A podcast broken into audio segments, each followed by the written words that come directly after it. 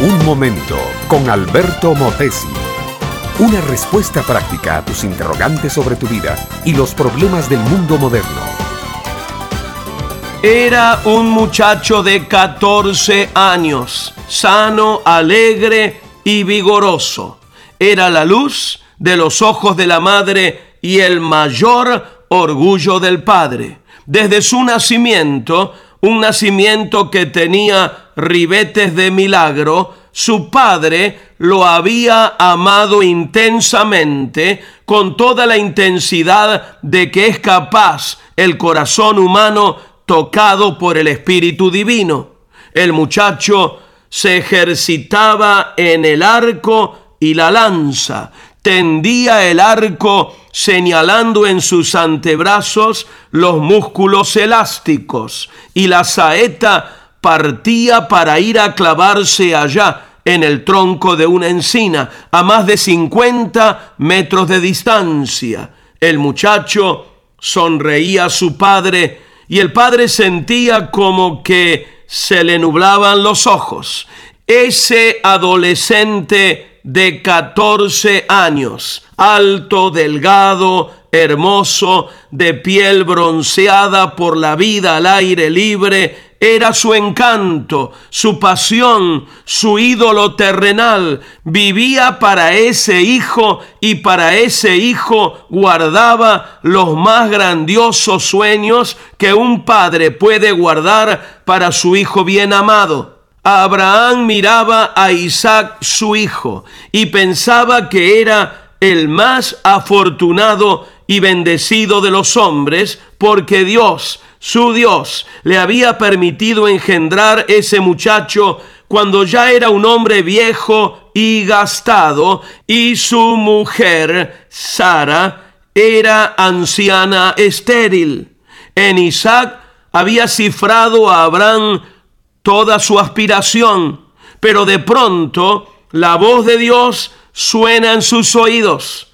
Toma tu hijo, tu único Isaac, a quien amas, y vete a la tierra de Moriah y ofrécelo en holocausto sobre uno de los montes que yo te diré.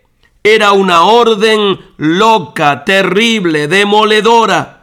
Si Abraham no conociera de muy antiguo esa voz, que era la voz de su Dios, jamás la hubiera aceptado.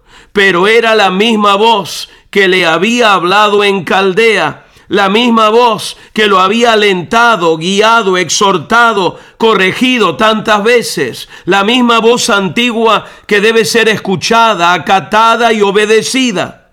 Y Abraham el patriarca obedeció, por loca, extraña, contradictoria que fuera la orden, él la cumpliría, porque era la voz de su Dios. Y Abraham el amigo de Dios estaba acostumbrado a aceptar y obedecer.